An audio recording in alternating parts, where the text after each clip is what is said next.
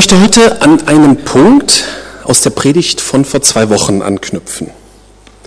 Und zwar daran, dass wir hin und wieder gerne einmal andere beschuldigen. Vergangene Woche ist mir das wieder vor Augen geführt worden. Wir hatten eine neue Küchenmaschine bestellt, unter anderem zum Brotteig rühren, weil die alte Küchenmaschine neuerdings damit anfing, nach Metall riechendes schwarzes Pulver mit in den Teig zu rühren.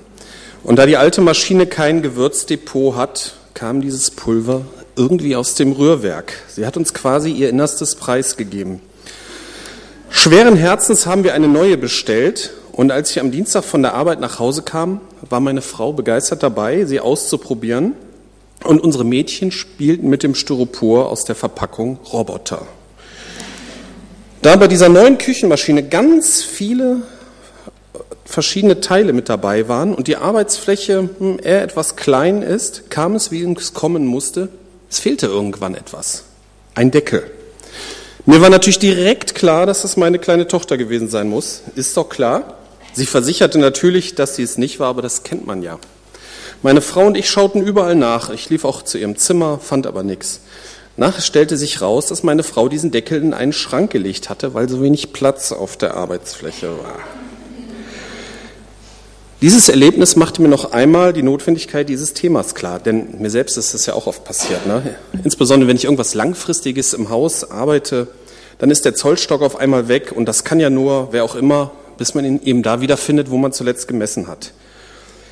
Manche dieser Probleme kann man durch bessere Organisation oder Ordnung in den Griff bekommen, aber das grundsätzliche Problem der falschen Einstellung bleibt.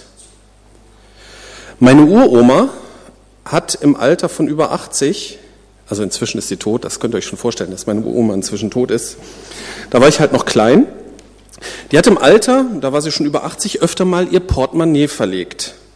Und dann hat sie immer meinen Bruder beschuldigt, dass er es geklaut hätte.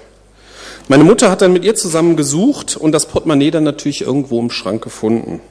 Mein Bruder war damals um die zehn. Der hat natürlich nie das Portemonnaie gestohlen. Man lächelt vielleicht ein bisschen über die Vergesslichkeit und Schusseligkeit von alten Leuten, aber diese Saat des Misstrauens, die muss doch vorher gelegt worden sein. Ich weiß von Erzählungen, dass meine Uroma oft von ihrem zweiten Mann hintergangen wurde. Und vielleicht wuchs so das allgemeine Misstrauen immer mehr. Ich habe hier und da schon schwierige alte Menschen kennengelernt, unbelehrbar, starkköpfig, misstrauisch, alles und jeden verdächtigend und allen nur Böses zutrauend. Sie wollen gar nicht merken, was sie ihrem Umfeld antun. Das sind dann die Leute, von dessen Verwandten man einen Tritt unter dem Tisch bekommt, wenn man auf irgendeine Bemerkung des oder der Alten antworten will. Das ist mir schon passiert. So persönlich möchte ich nicht werden. Ich möchte, dass meine Bekannten und Verwandten sich freuen, wenn ich sie mit über 80 Besuchen komme. Und ich möchte auch nicht nur Pflichtbesuche empfangen. Vielleicht bin ich ein bisschen schusselig, eigensinnig, vielleicht auch ein bisschen wunderlich, aber nicht böse, unversöhnlich und misstrauisch. Gott sei Dank sind nicht alle alten Menschen so. Ich habe auch viele nette kennengelernt.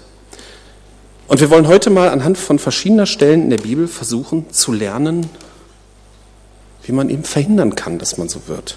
Wie man mit Beschuldigung im Vorhinein lernt, vernünftig umzugehen.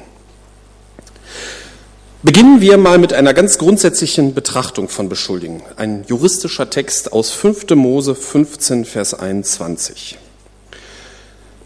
Verurteilt niemanden wegen irgendeines Verbrechens, wenn es nur einen einzigen Zeugen dafür gibt. Auf die Aussage von zwei oder drei Zeugen hin soll jede Sache entschieden werden. Wenn ein falscher Zeuge jemanden beschuldigt, ein Verbrechen begangen zu haben, sollen die beiden Männer, die den Rechtsstreit haben, zu den amtierenden Priestern und Richtern gehen. Die Richter sollen den Fall gründlich untersuchen. Stellt sich dann heraus, dass der Kläger gelogen und den anderen bewusst falsch beschuldigt hat, soll dieser die Strafe erhalten, die er über den Angeklagten bringen wollte. Auf diese Weise beseitigt ihr das Böse in Israel. Alle anderen sollen es hören, damit sie abgeschreckt werden, selbst einmal etwas Ähnliches zu tun. Habt niemals Mitleid mit solchen Menschen. Denn es gilt Leben um Leben, Auge um Auge, Zahn um Zahn, Hand um Hand, Fuß um Fuß. Nochmal kurz zur Einordnung dieses Textes. Das Alte Testament als Ganzes ist ja ein Hinweis auf Jesus Christus.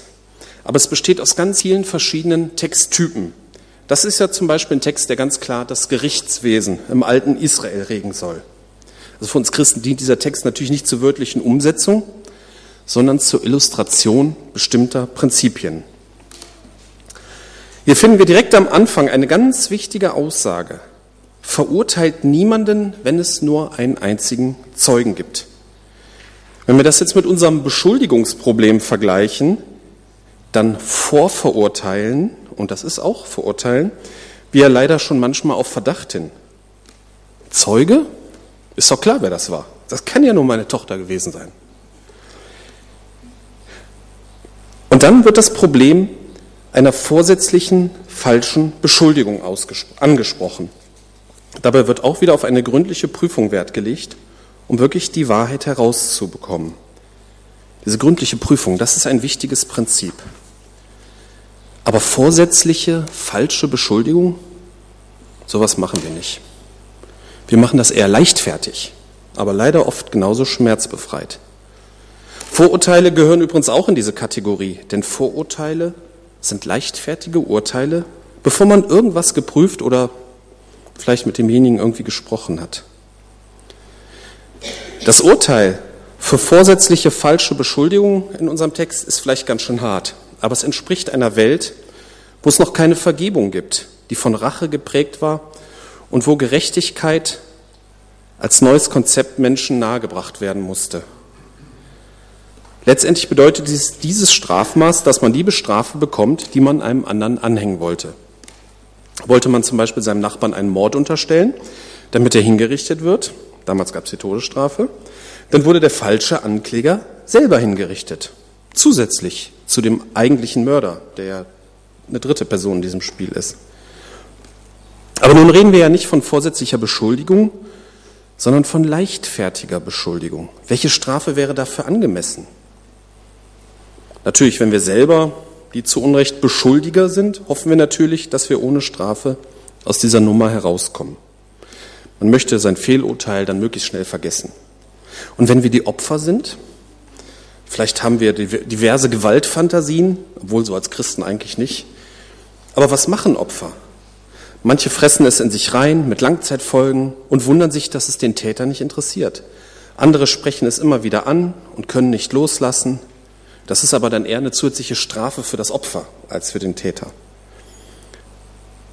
Wenn der Beschuldiger ein Wiederholungstäter ist, dann wird er als Strafe irgendwann erleben, dass immer weniger was mit ihm zu tun haben wollen. Eine weitere Folge von Beschuldigungen kann sein, dass der Beschuldigte sich dran gewöhnt. Zum Beispiel sagt sich der Teenager irgendwann, ich bin es eh immer gewesen, da kann ich auch wirklich was anstellen. Oder vielleicht lernt das Kind sogar noch früher. Ich bekomme eh immer Schimpfe, also mache ich einfach, was mir in den Sinn kommt.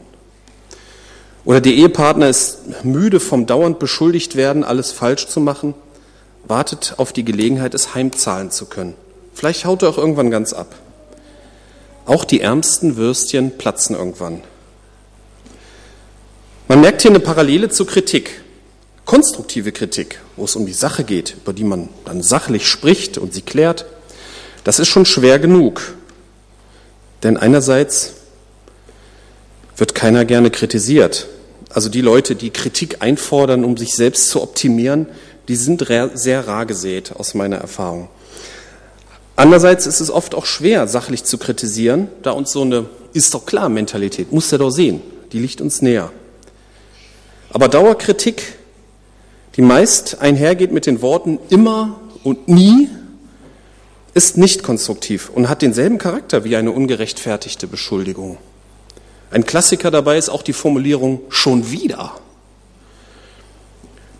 Ob ich nun freigiebig meine ungeprüfte Kritik meinem Mitmenschen zukommen lasse oder sie leichtfertig verdächtige, das macht kaum einen Unterschied.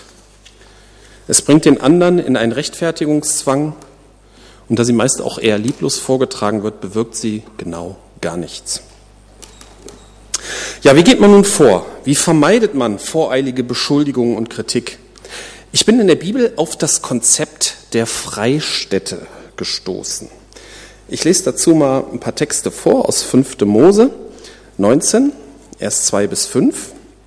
Wir sind wieder im alten Israel. Und dann sollt ihr in dem Land, das der Herr, euer Gott, euch zur Eroberung gibt, drei Freistädte bestimmen. Setzt die Wege, die in diese Städte führen, instand. Teilt dann das Land, das der Herr, euer Gott, euch gibt, in drei Bezirke. In jedem dieser Bezirke soll eine Freistadt liegen, damit jeder, der einen anderen getötet hat, sich dort in Sicherheit bringen kann. Wenn jemand aus Versehen einen anderen tötet, ohne vorher etwas gegen ihn gehabt zu haben, soll in eine dieser Städte fliehen, damit er am Leben bleibt. Angenommen, zwei Männer gehen in den Wald, um Holz zu fällen. Nun kann es passieren, dass der eine mit der Axt ausholt, um einen Baum zu fällen und sich das Eisen vom Stiel löst und den anderen tödlich trifft. In diesem Fall soll der Betreffende in einer der Freistädte fliehen, um sein Leben zu retten. Gut, dass wir heute Kettensägen haben. Ne? Ähm, Vers 10 bis 13. Auf diese Weise wird verhindert, dass in dem Land, das der Herr, euer Gott, euch zum Besitz geben wird, Unschuldige getötet werden und ihr euch des Mordes schuldig macht. Angenommen jedoch, jemand hasst einen, überfällt ihn, schlägt ihn tot und flieht dann in eine dieser Freistädte. In diesem Fall sollen die führenden Männer seiner Heimatstadt ihn aus der Freistadt holen lassen, den Bluträcher ausliefern, damit dieser ihn tötet. Mit einem Mörder dürft ihr kein Mitleid haben. Reinigt Israel von der Schuld des Mordes, damit es euch gut geht. Hier ist der Unterschied zwischen Totschlag und Mord beschrieben. Und soll hier nur das Prinzip interessieren. Es hat jemand etwas angestellt. Und aus Sicht des Opfers ist es erstmal nicht zu erkennen, ob es Vorsatz war oder nicht.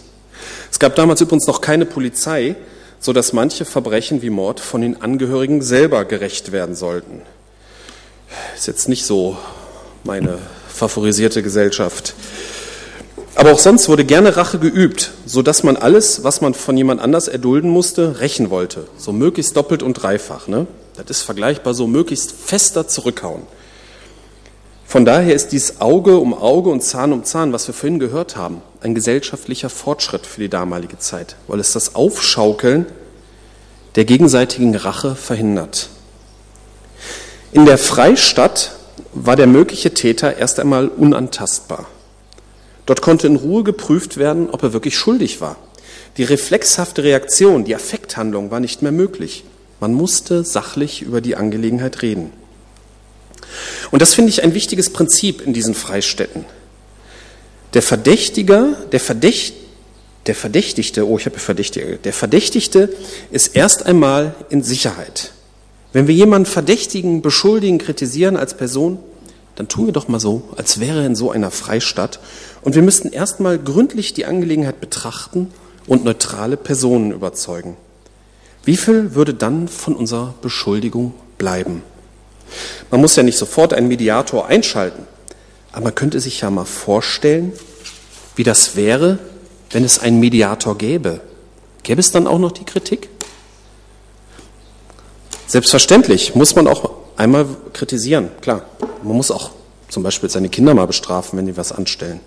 Aber das reflexhafte, leichtfertige, schnelle Reden muss eigentlich überwunden werden. Interessanterweise dürfte der Totschläger die Freistadt erst wieder verlassen, wenn der Hohepriester, der zum Zeitpunkt des Urteils lebte, verstorben war. Ähm, ich lese mal aus 4. Mose. Wenn der, der getötet hat, das Gebiet der Asylstadt, also ich habe ja offensichtlich aus Versehen eine andere Übersetzung genommen, Freistadt, Asylstadt ist das gleiche, das Gebiet der Asylstadt verlässt, in die er geflohen ist, und der Bluträcher ihn außerhalb seiner Asylstadt trifft, darf dieser den, der ihn getötet hat, umbringen. Dadurch entsteht ihm keine Blutschuld. Denn der, der getötet hat, soll bis zum Tod des Hohepriesters in der Asylstadt bleiben. Nach dem Tod des Hohepriesters kann er zu seinem Land und zu seinem Besitz zurückkehren. Hier haben wir übrigens einen Hinweis auf Jesus Christus, der ja im Hebräerbrief als unser Hohepriester bezeichnet wird. Beim Hohepriester ist er sicher. Wir können ja auch zuerst einmal mit Jesus über unsere Beschuldigungen oder Kritik sprechen. Was würde Jesus darüber denken? Jeden, den wir in unserem Alltag verdächtigen, was auch immer, ne? Das, man hat ja diese Verdächtigung und so, irgendjemand macht etwas und man hat im Kopf, der macht das, weil der mich nicht mag oder weil der sich irgendeinen Vorteil. Das, das geht ja so schnell, was da in unserer Birne abgeht. Und ähm, das ist eigentlich nicht richtig, aber ich weiß gar nicht, ob man sich davon frei machen kann. Gerade weil ich mich mit dem Thema die Woche auseinandergesetzt habe, ist mir das mal wieder aufgefallen so. Aber ja, Also es hat jeder ein Recht auf sachliche Betrachtung der Vorwürfe. Er hat das Recht auf einen Freistaataufenthalt, ohne dass wir ihm oder ihr leichtfertig unsere Vorwürfe um die Ohren hauen. Schauen wir mal, wie Jesus mit so etwas umgegangen ist. Ich lese aus Johannes 8, 2 bis 11. Früh am Morgen war Jesus wieder im Tempel. Das ganze Volk versammelte sich um ihn und er setzte sich und begann zu lehren. Da kamen die Schriftgelehrten und die Pharisäer mit einer Frau, die beim Ehebruch ertappt worden war. Sie stellten sie in die Mitte, sodass sie jeder sehen konnte. Dann wandten sie sich an Jesus. Meister, sagten sie, diese Frau ist eine Ehebrecherin. Sie ist auf frischer Tat ertappt worden. Mose hat uns im Gesetz befohlen, solche Frauen zu steinigen. Was sagst du dazu? Mit dieser Frage wollten sie Jesus eine Falle stellen, um dann Anklage gegen ihn erheben zu können. Aber Jesus beugte sich vor und schrieb mit dem Finger auf die Erde. Als sie jedoch darauf bestanden, auf ihre Frage eine Antwort zu bekommen, richtete er sich auf und sagte zu ihnen, wer von euch ohne Sünde ist, der soll den ersten Stein auf sie werfen. Dann beugte er sich wieder vor und schrieb auf die Erde. Von seinen Worten getroffen, verließ einer nach dem anderen den Platz. Die Ältesten unter ihnen gingen als Erste. Zuletzt war Jesus alleine mit der Frau, die immer noch da stand, wo ihre Ankläger sie hingestellt hatten. Er richtete sich auf wo sind Sie geblieben? fragte er die Frau. Hat dich keiner verurteilt? Nein, Herr, keiner, antwortete sie. Da sagte Jesus, ich verurteile dich auch nicht, du darfst gehen. Sündige von jetzt an nicht mehr. Um es ganz klarzustellen, Ehebruch ist wirklich eine schlimme Sünde. Das möchte ich schon betonen. Aber schauen wir uns den Ablauf mal an. Die Pharisäer stellen die Ehebrecherin in die Mitte, sodass sie jeder sehen kann. Machen wir das auch so? wenn wir irgendjemandem was vorwerfen, erstmal am Telefon, im Chat, auf Facebook, auf Twitter, vor aller Welt Luft machen, was der andere doch für ein Vollpfosten oder für ein gemeiner Typ ist? Man kann nicht wieder einsammeln, was man in die Welt hinausposaunt hat. Die Pharisäer wollten Jesus natürlich vorführen. Sie hatten recht. Und wehe, wenn Jesus widersprochen hätte. Aber wie wichtig ist es, Recht zu haben? Was nützt es dir, wenn du immer Recht hast aber keiner mehr was mit dir zu tun haben will. Ne? Rechthaberisch, das Wort ist irgendwie negativ belegt. Bei Sachentscheidungen, ne, wo es zum Beispiel um teure Anschaffung geht, da muss man natürlich die richtige Entscheidung treffen und vielleicht auch seine Meinung verteidigen. Aber sonst, warum will man Recht haben? Zieht man sein Selbstwertgefühl aus dem Recht haben? Fühlt man sich anderen überlegen, wenn die anderen Unrecht haben? Es kann sich gut anfühlen, Recht zu haben. Mir ist ein Erlebnis äh, aus meiner Schulzeit eingefallen. Wir waren in der, ich war in der achten oder neunten Klasse und wir haben in der Pause darüber diskutiert, ob der Mond sich beim Umlauf um die Erde auch um sich selbst dreht. Der Mond zeigt ja der Erde immer dieselbe Seite.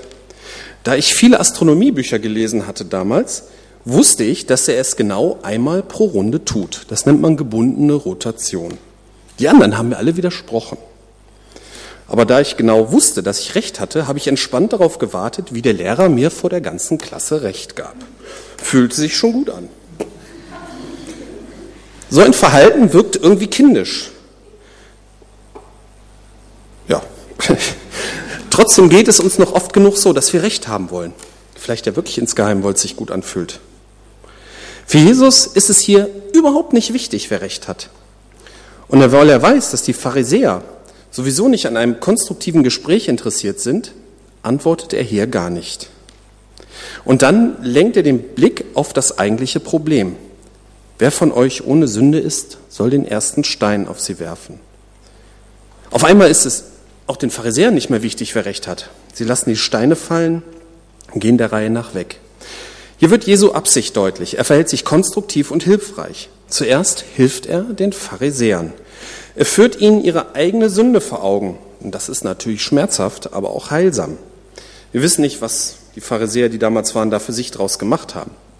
Aber sie haben sicherlich mal über ihr Leben und ihren Zustand nachgedacht. Und dann wendet sich Jesus an die Frau. Zuerst fragte sie, wo die Ankläger sind. Ich verstehe seine Frage als Hinweis darauf, dass so eine Verurteilung keinen Sinn macht, weil auch die Ankläger nicht ohne Schuld sind. Jesus spricht sie frei.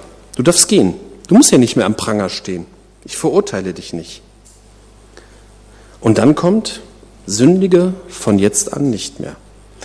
Wir wissen gar nicht, ob die Frau Sündenerkenntnisse hat. Vielleicht dachte sie oder sagte sogar, wieso, wir lieben uns doch.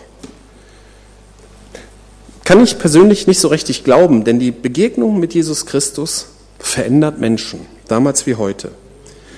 Und wahrscheinlich hat diese Begegnung ihr eher den Mut gegeben, aus dem Ehebruch auszusteigen. Mehr als der Druck und die Angst vor den Pharisäern. Weil die Strafe kannte sie vorher auch schon. Ne? Also das jüdische Gesetz kannten Juden damals. Wer wollen wir in dieser Geschichte sein? Wollen wir eher wie die Pharisäer sein, die Recht haben, es lauthals verkündigen und Argumente wie Steine bereithalten? Oder wollen wir eher wie Jesus sein, der das Wohl der Beteiligten im Blick hat, auch unangenehme Wahrheiten ausspricht, aber so, dass es helfen kann? Das muss jeder für sich überlegen. Ich komme zum Schluss. Ähm, so richtig sicher, wen das Thema der heutigen Predigt betrifft, kann man nie sein. Manch einer ist von seinem Wesen her so, dass er ganz, nur ganz selten andere vorschnell beschuldigt oder kritisiert. Und andere kommen da vielleicht oft an ihre Grenzen. Aber genauso wie Jesus den Pharisäern die Augen geöffnet hat, möchte er auch uns helfen und verändern. Folgende Punkte hatten wir. Beschuldigungen und Verdächtigungen muss man genau prüfen. Alles leichtfertig hinausposaunte ist Mist. Wir sollen als Christen ja Täter des Wortes sein und nicht vorschnell andere mit unseren Worten zu Tätern machen. Beschuldigungen, Beschuldigungen wie auch Dauerkritik kann zu einer negativen Gewöhnung mit Langzeitfolgen bei den Opfern führen. Die Täter kann es einsam machen, weil ihn keiner mehr mag. Bevor wir loslegen, lassen wir die Zielperson in Gedanken in eine Freistadt ziehen, damit wir Zeit und Sorgfalt zur Prüfung der Vorwürfe uns nehmen. Und nicht wie die Pharisäer mit Wortsteinen werfen wollen oder werfen, sondern wie Jesus das suchen und sagen, was hilft. Amen.